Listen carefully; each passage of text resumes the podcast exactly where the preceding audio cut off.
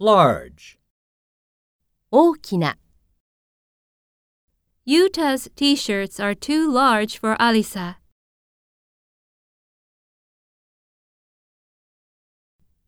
James's farm covers a large area.